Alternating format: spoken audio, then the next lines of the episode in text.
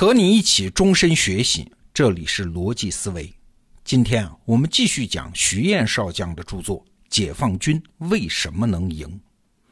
回顾抗日战争这段历史啊，现在基本有一个共识，就是国民党军队主要是在正面战场，而共产党军队呢，主要是在敌后的游击战场。这两方面都起到了很大的作用，这好像是一个分工。但是啊，有一个问题，你不知道想过没有啊？他为什么要分工呢？这国民党军队人多势众，他为什么不打游击战呢？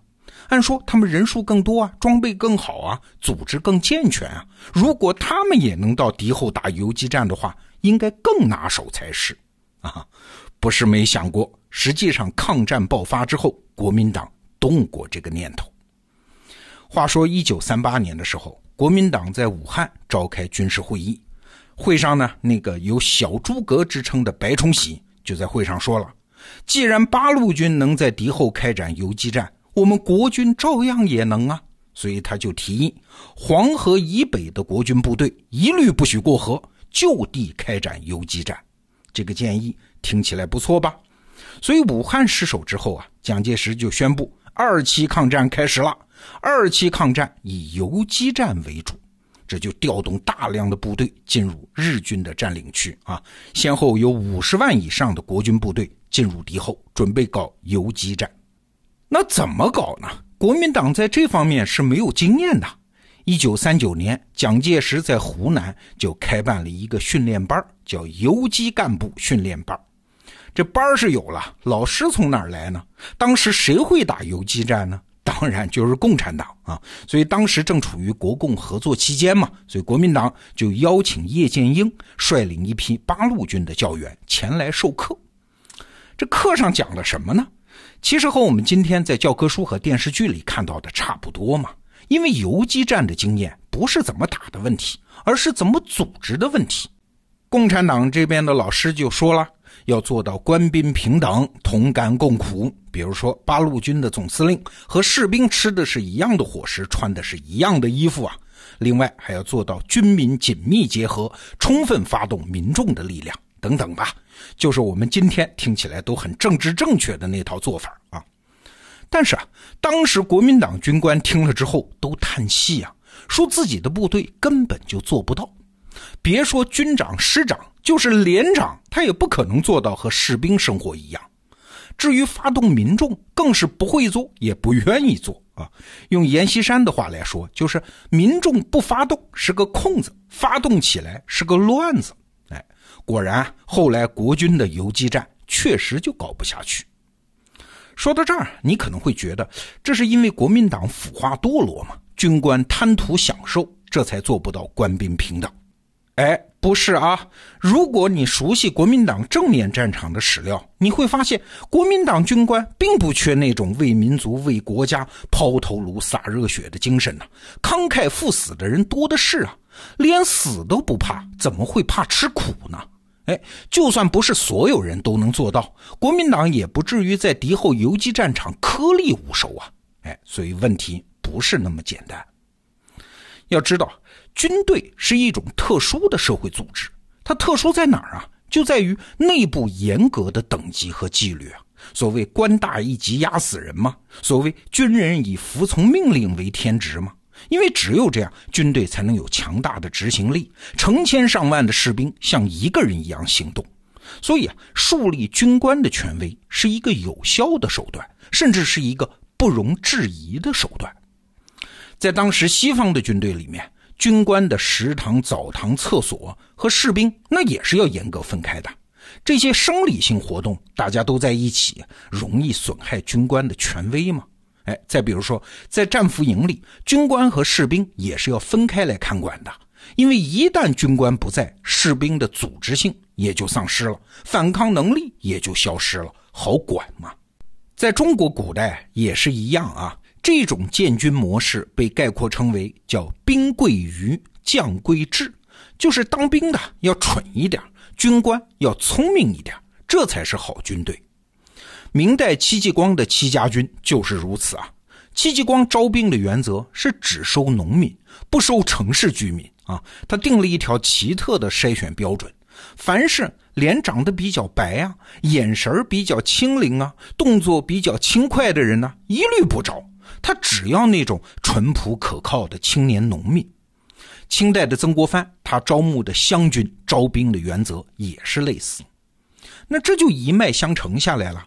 蒋介石建军也是沿袭了这种方式。他有一句名言啊：“打仗就是打将，打将军嘛，士兵不用管的。”蒋介石啊，从担任黄埔军校的校长开始，他就非常重视笼络军官。他几乎亲自接见过每一个高层军官，听说谁家里有困难，立刻给钱救助啊！所以国民党中央军的嫡系军官，很多人都说啊，校长恩重如山。而对士兵呢，国民党军队也是一样啊，自古以来的愚兵政策，只让士兵服从命令上战场，不但不教育，还很害怕士兵头脑灵活、思想开放。你一思想开放，这就不听话呀，这兵还怎么带呢？这就是当时主流军队的一种价值排序。举个例子啊，孟良崮战役中，张灵甫在兵败之后，给蒋介石写了一封绝笔信呢。把他的整编七十四师副师长以下、团长以上的军官名字列了一遍，请蒋介石对他们的家眷进行照顾。但是士兵呢就没有提了。你看，军官是财富啊，越高级的军官就越是财富啊，而士兵什么都不是。所以啊，官兵不平等，这在当时看来不仅不是什么腐化堕落、什么不民主不人道，反而是通行的正确做法。听到这儿你就明白了啊！当时共产党军队搞的那一套，什么讲究兵民是胜利之本呐，强调官兵平等啊，发挥基层士兵的革命觉悟、积极性啊，发动群众啊，这一套，当时看来反而是不正常的做法。我们这几天讲的主题就是做一项大事业，虽然从结果来看，你确实是做对了什么事儿。但是在过程中看，它恰恰是由一堆当时看来不正确的事儿累积出来的。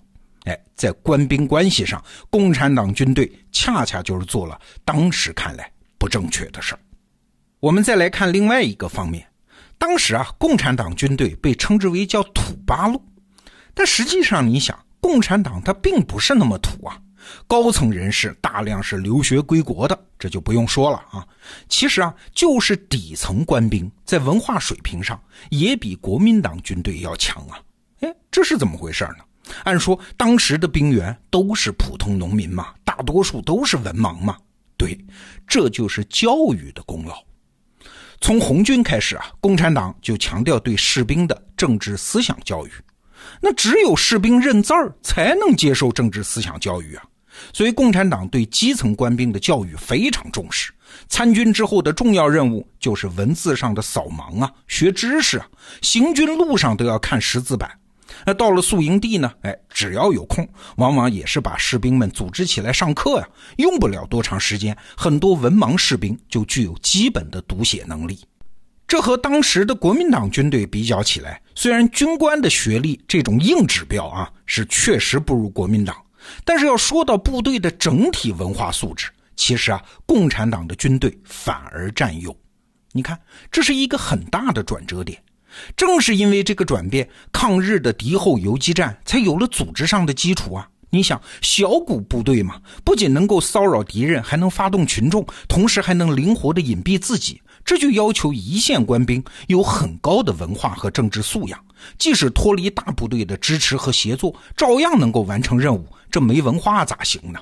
能指望国民党军队中的那些余兵政策中的士兵去完成这种任务吗？显然不能嘛！哎，还是回到我们这三期节目的主题啊。